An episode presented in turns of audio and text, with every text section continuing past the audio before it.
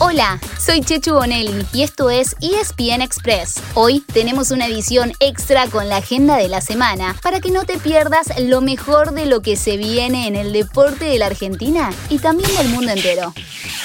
Ayer terminaron las ligas en Europa, pero faltan los dos partidos que cierran la temporada. Vayan anotando. El miércoles a las 4 de la tarde y por ESPN se define la UEFA Europa League en Polonia entre Villarreal y Manchester United. El sábado, misma hora y mismo canal, se juega la final de la UEFA Champions League en Portugal entre el Chelsea y el Manchester City. Ah, un detalle. En este partido, por primera vez, habrá disponible un canal de audio alternativo para personas con discapacidad visual. Les iremos contando más en estos días. En la semana hay mucho en juego en Sudamérica, ya que se cierra la fase de grupos de las copas. Y todavía hay argentinos jugándose la chance de clasificar. Entre ellos, nada más ni nada menos que River y Boca.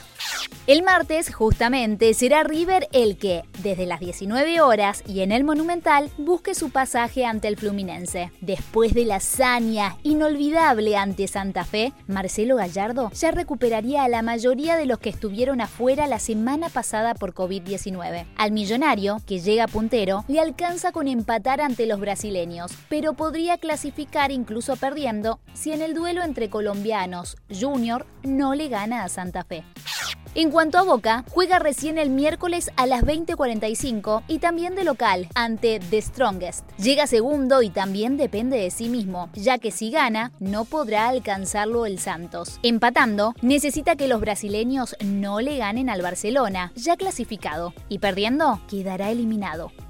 Por la Sudamericana todavía hay cuatro argentinos en carrera por clasificar. Newell's juega el martes en Rosario y todo le tiene que salir bien al equipo del Mono Burgos. Debe ganarle al Atlético Goyanense, pero a la vez que el Libertad Paraguayo pierda con el Palestino de Chile. Y entre los resultados tiene que remontar una diferencia de cuatro goles. Complicado, ¿no? It's very difficult.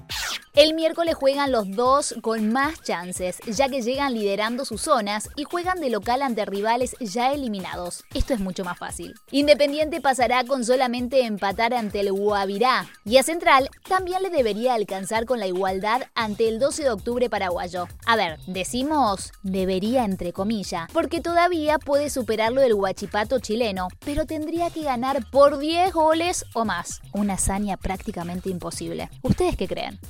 Y el jueves, Arsenal debe ganarle en casa al Bolívar y esperar que deje puntos el Ceará brasileño ante el Wilstermann en Bolivia. Por la Libertadores también juegan los que ya clasificaron. Racing el martes, Argentinos Juniors el miércoles y Defensa y Justicia y Vélez el jueves. Y en la Sudamericana se presentan otros tres ya eliminados. Talleres el martes, San Lorenzo el miércoles y Lanús el jueves.